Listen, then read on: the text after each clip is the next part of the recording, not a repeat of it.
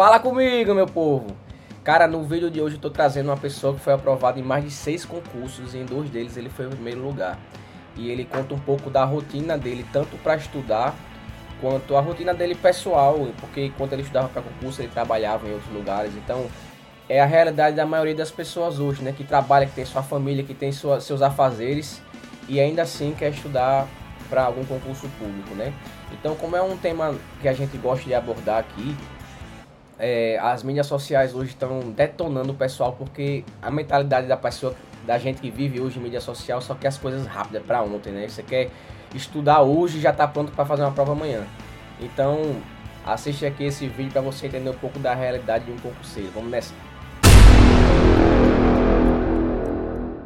Deixa eu dar uma força para quem tá assistindo. Porque... Minha pergunta é o seguinte: qual, qual era o seu hábito no período que você estudou para atingir a primeira aprovação? Não depois, porque depois você já pegou o jeito, já ficou um cara fera. Mas... Cara, então, eu lembro da. Primeiro, eu tinha uma rotina estabelecida, todos os dias eram iguais.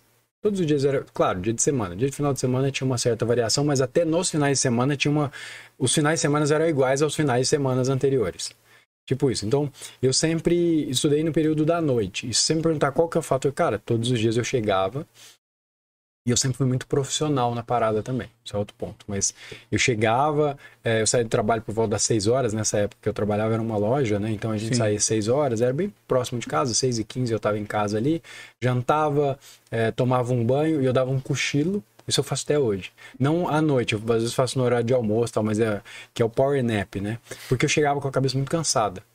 Então, para já chegar, acabar de comer e tal, eu dava esse cochilo, é um reset, assim, é um reiniciar do computador. E esse Tava... cochilo não dava mais sono, porque eu, eu tiro o cochilo com mais sono ainda. Tem muita gente que é assim. Eu não sei, eu não. Mas tem que ser programado, é 20 minutos ali estourando. Estourou, deu 20, 25 com, deu... com, com um alarme. Um alarme. Então deitava um pouquinho no quarto escuro e ficava um pouquinho, dava uma relaxada e pum, caía para estudar. 5 para 7, 7 horas eu já estava sentado para estudar e todos os dias era igual. Claro, eu acho que fez muita diferença, e não estou falando isso porque eu vendo o curso, mas fez muita diferença que eu comecei a pesquisar muito sobre como estudar.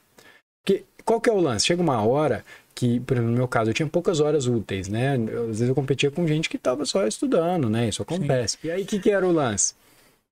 Eu tinha que fazer alguma coisa nos intervalos. E aí, normalmente eu pegava o violão. Hum. Eu comecei a evoluir no violão.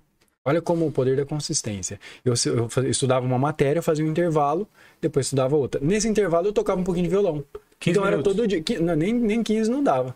Cara, eu comecei a evoluir no violão. Olha o poder da consistência. Todo dia você fazer uma parada 15 minutos, começou a fazer eu evoluir no violão. E aí, aí você começa a perceber que a, a, o segredo, entre aspas, é essa disciplina de estudar todos os dias. Então, eu quando eu decidi estudar para concurso público, eu não decidi estudar para concurso público porque o concurso X, Y, Z estava aberto. Eu decidi estudar porque eu queria passar num, num cargo público. E parece bobo, uma diferença pequena, mas não é.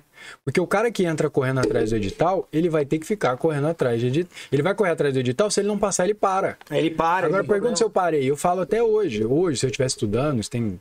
hoje, se eu não tivesse passado, o que, que eu estaria fazendo? Estudando. Do mesmo jeito. Então, talvez o aluno, por exemplo, que, por exemplo, saiu edital agora de polícia.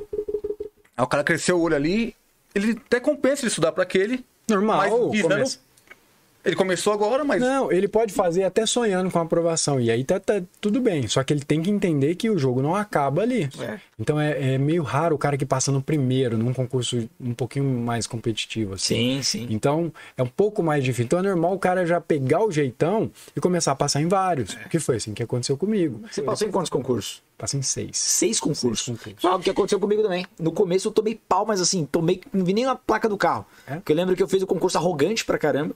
Fiz o concurso achando que, ah, fiz um bom ensino médio, não fiz nada, mas eu era bom em português. E já é uma diferença. Já é uma diferença. Já, né? Chegou na minha frente é... um monte. part... Até os 25 anos, e tem estudo científico sobre isso, há uma ruptura no seu no, no mecanismo de aprendizagem. Até os 25 anos, você aprende de forma ativa e passiva. A partir dos 25 anos, você aprende preponderantemente de forma ativa. Então, por exemplo, você tem filha, eu também tenho, você vai começar a notar agora, a sua é bem pequena, a minha já está um pouco maior. Cara, ela aprende as coisas uma vez. A minha filha sabe a senha do meu celular, do celular da mãe dela.